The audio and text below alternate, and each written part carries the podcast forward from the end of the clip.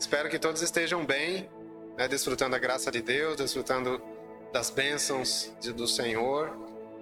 E vamos nesse momento falar um pouquinho sobre o amor de Deus. Tá? Então vamos logo dar essa introdução aqui e discorrer sobre João 3,16.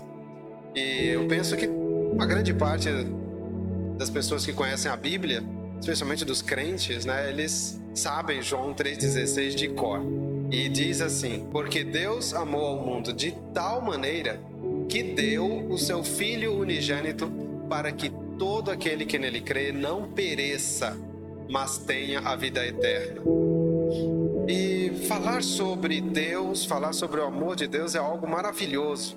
É algo assim que a gente fica é, muito alegre, mas também limitados, né? Porque nós falar de Deus já é complicado, porque ele é um ser ilimitado, infinito, e falar sobre o seu amor também. Aliás, o amor de Deus é algo que a gente não consegue compreender. Como que um Deus santo, justo, bom, ele olha para uma humanidade de pecadores, pessoas que são inimigas dele, que não querem saber dele, né? não, não querem ouvir ele, não querem saber sobre a sua vontade, e de repente esse mesmo Deus, ele ama essa humanidade e demonstra esse amor tomando uma atitude radical e única que só ele poderia tomar e mais ninguém. Então, Deus, na sua infinita bondade, ele decidiu tomar um, fazer uma, uma, uma ação que abençoasse, que beneficiasse a humanidade. O que que Deus fez? Ele enviou, ele mandou o próprio filho, o único que ele tinha, para vir a este mundo, a fim de que as pessoas que crescem nele, em Jesus, no Filho de Deus, obtivessem a vida eterna e não perecesse, não morresse. Não queremos entrar nesse mérito por enquanto. Questão de vida eterna, de morte eterna, nada disso. Vamos falar sobre o amor de Deus. O amor, ele é um sentimento? Sim, o amor é um sentimento. Mas o amor também é obediência.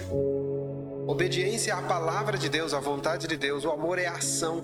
O amor não é somente sentimento, mas é atitude a favor de alguém necessitado, para ajudar essa pessoa, para abençoar essa pessoa. Então o amor, ele não é apenas sentimento, como muita gente acha. Ai, como eu sinto grande amor por alguém. Não, não é só isso não. O amor, ele é uma algo que a gente decide fazer para ajudar uma outra pessoa ou, ou não precisa ser uma pessoa, pode ser animais, pode ser a natureza, né? Mas nesse contexto aqui Deus amou o mundo, o mundo de pecadores.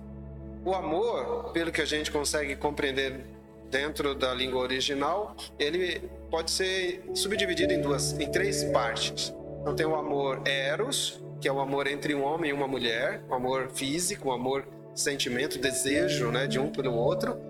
Então esse é um tipo de amor. Tem o amor filéus, que é o amor entre irmãos, o amor fraterno, o amor fraternal, e tem o amor ágape, que é o amor incondicional. Esse é o amor descrito em João 3,16. Deus amou incondicionalmente a humanidade ao ponto de dar o seu maior presente, o seu maior tesouro para beneficiar essa humanidade. Somos chamados para imitar Deus.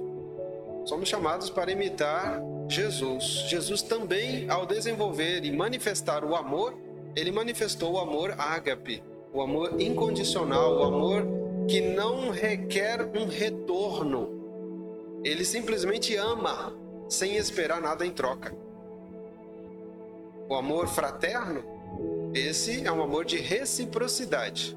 Mas o amor ágape, o amor que Deus manifestou e Jesus manifestou e que ele manda que nós também amemos uns aos outros como Jesus amou. Então, quer dizer, um amor incondicional, um amor ágape. Esse amor, ele não requer algo em troca. Né? Ele simplesmente ama. Ele simplesmente tem o sentimento e ele exerce uma ação para amar, para abençoar os que estão à sua volta. Então é isso. É, falando sobre o amor em João 3,16, o resumo que nós temos é esse: o amor não é somente sentimento, o amor é ação para ajudar quem precisa. Né? No caso aqui, Deus nos amando e mandando uma solução definitiva para nós. Para aqueles que crerem, é o que diz o texto. Obrigado. Deus abençoe.